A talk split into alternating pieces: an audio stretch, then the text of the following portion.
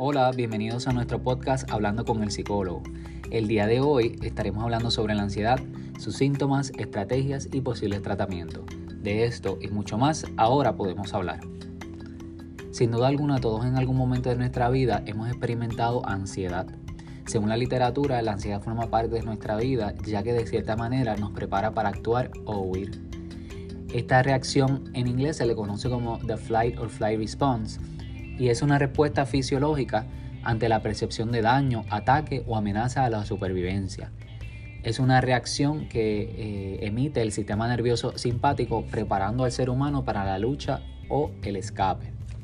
Según el DSM-5, los trastornos de ansiedad son los que comparten características de miedo y ansiedad excesiva, así como alteraciones conductuales. El miedo es una respuesta real o imaginaria mientras que la ansiedad es una respuesta anticipatoria a una amenaza futura. Cabe resaltar que los trastornos de ansiedad se diferencian entre sí según el tipo de objetos o situaciones que inducen el miedo, la ansiedad o las conductas evitativas y según la condición asociada.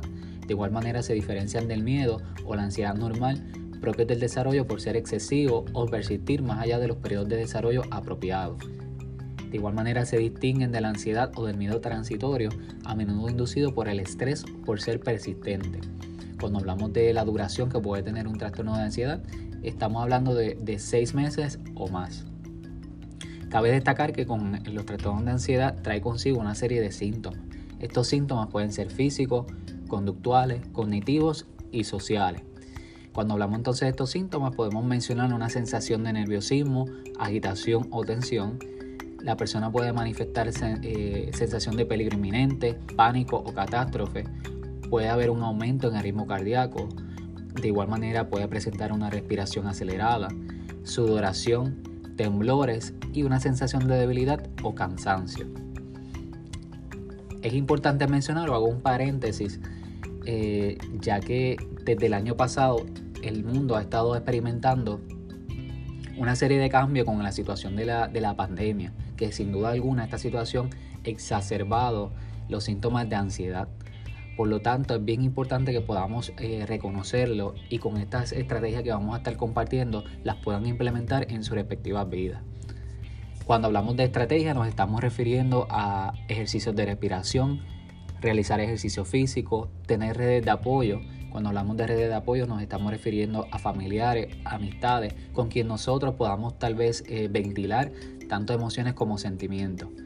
Podemos calendarizar las tareas, podemos utilizar la meditación, aromaterapia, podemos entonces utilizar fármacos de ser necesario y por último y no menos importante, buscar ayuda con un profesional de ser necesario. Cabe destacar que todos todas estas estrategias eh, requieren de un compromiso, requieren de un tiempo y requieren ¿verdad? Eh, de un proceso. Poco a poco utilizarla e implementarla para el beneficio tanto físico como emocional.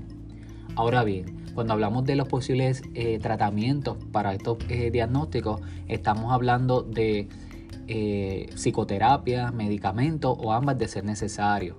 Es importante también que la persona se psicoeduque.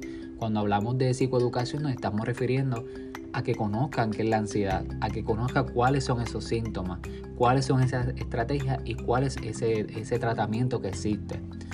Por lo tanto, es importante que podamos reconocer estos síntomas que están interfiriendo o si interfieren de alguna manera con nuestra vida cotidiana y cómo afectan nuestro bienestar físico y emocional. De ser así, importante, como mencioné anteriormente, que busquemos ayuda profesional para beneficio de, de nosotros. Y para finalizar, quiero culminar con un, mensaje de Víctor Frankel que lee de la siguiente manera. Cuando ya no somos capaces de cambiar una situación, nos encontramos ante el desafío de cambiarnos a nosotros mismos. Así que los invito a que puedan reflexionar, a que puedan hacer una autorreflexión sobre cómo se están sintiendo, sobre qué síntomas están experimentando y que puedan buscar ayuda de ser necesario, que podamos eh, normalizar ir al psicólogo, que podamos normalizar ir al psiquiatra y que podamos normalizar buscar ayuda porque está bien. Así que espero que este podcast haya sido de, de su agrado, este episodio del día de hoy, reconociendo y manejando la ansiedad. Gracias por estar y hasta un nuevo episodio de hablando con el psicólogo. Que tengan excelente día.